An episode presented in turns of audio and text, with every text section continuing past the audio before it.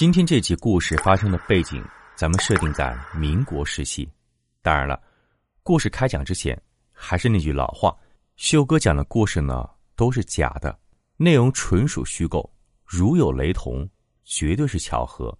我这么一说，您这么一听，千万不要对号入座。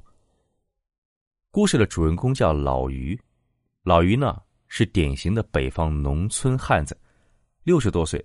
留着一把小山羊胡子，老于的子女都在城市里工作，他和老伴儿俩人在家务农。老于身体非常硬朗，干农活是把好手。这天中午，他下地干活，还没回来，老伴先做好了饭，等得不耐烦了，自己就先吃了。端起碗刚吃两口，老于回来了，一进门就说：“我要吃肉。”老伴儿一听很生气：“哎，怎么着？”我做的菜不合胃口，你还点上菜了吗？老伴儿便没有搭理他。老于一把揪起老伴儿：“你看我是谁？”老伴儿心想：“你丫有病吧！”一把把他推开：“你是个二百五。”老于气馁了：“这娘们不配合，那行，我找别人去。”他出了门，直奔邻居王老面家。王老面也是个地道的庄稼汉，前不久。不小心把腿摔断了，但是他家很穷，民国时期嘛，也没有低保，没有钱治病，只能躺在家里硬忍着疼痛。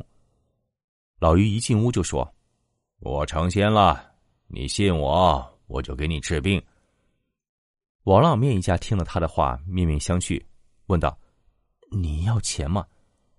老于说：“不要钱。”行啊，那就死马当活马医，治试试吧。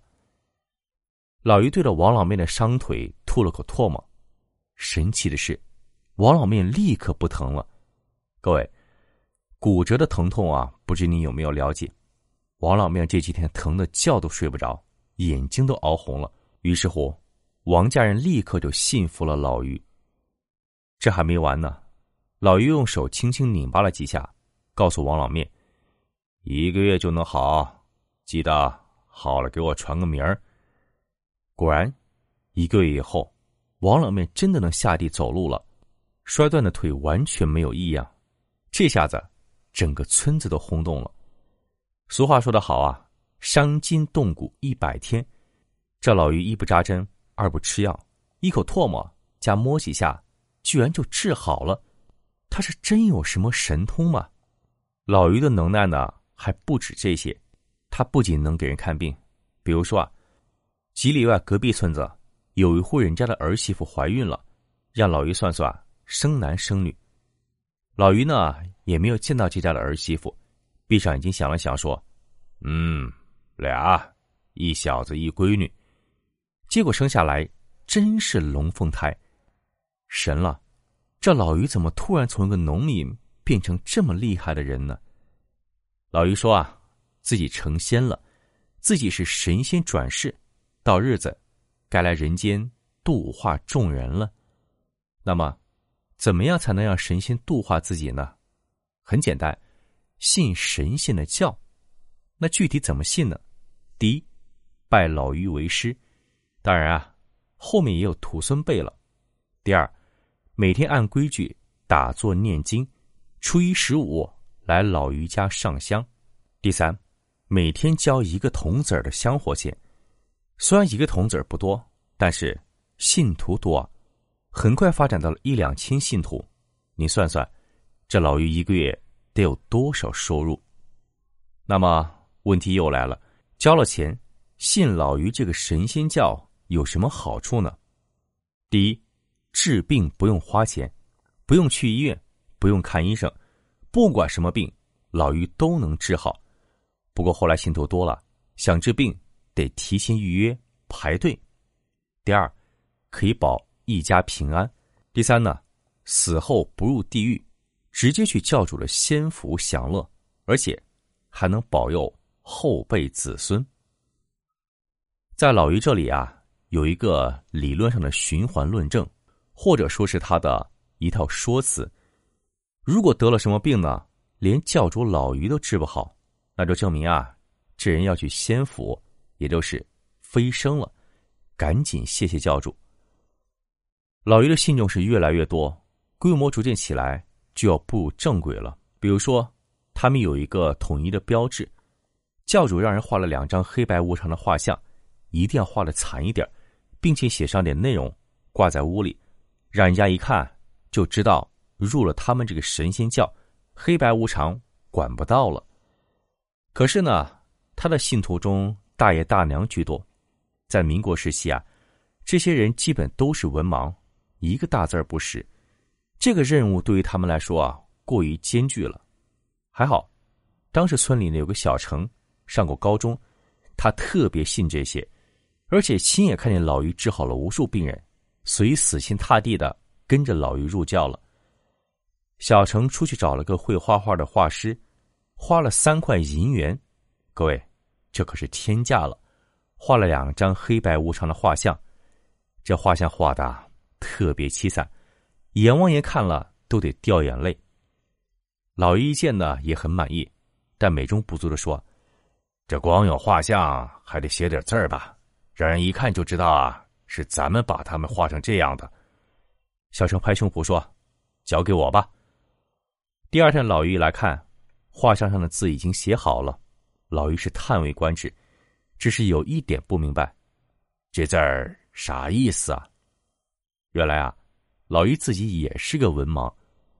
这画像两边呢各写了四个大字，右边是寻衅滋事，左边是调戏妇女。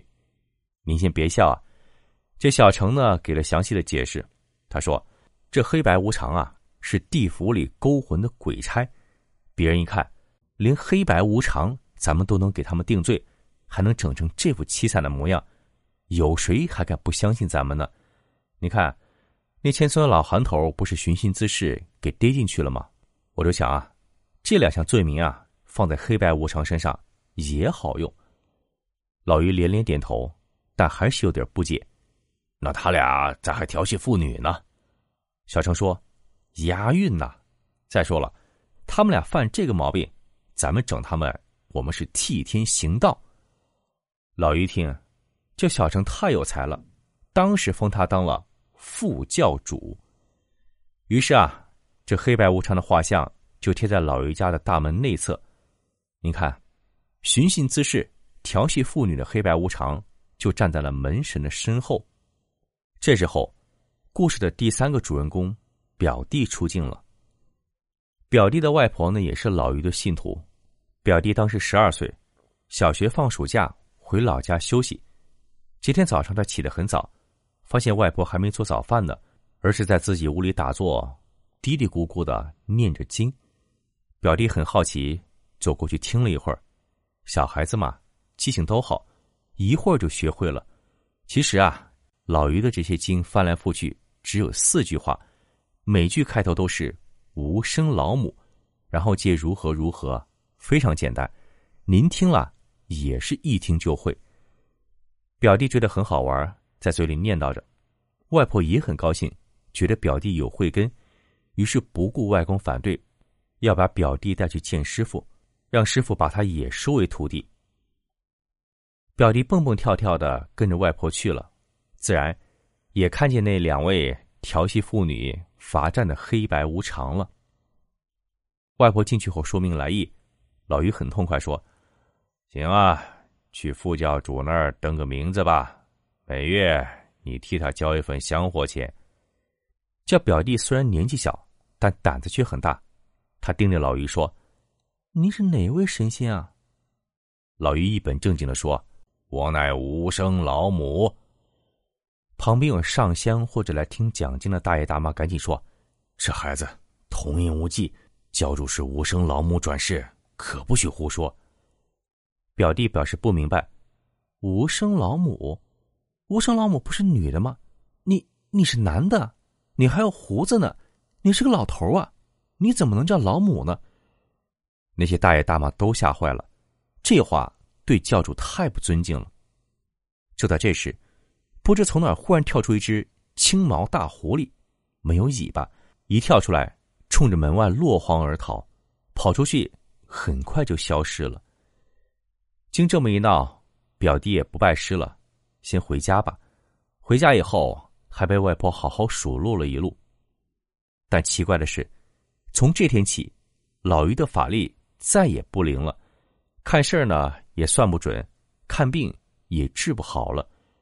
再加上当地传言四起，说他根本不是什么神仙，就是那只青毛大狐狸附在他身上。慢慢的，信徒就都散了。到后来啊，只有副教主和十几个信徒苦苦支撑，到处传教。他们混得和叫花子一样。老于实在看不过，加上之前也积攒了点钱，有时候啊，还要接济一下这些忠实的信徒。后来，表弟长大了，和一个前辈同事说起，同事对这种事情的研究比较多，说那个老于啊。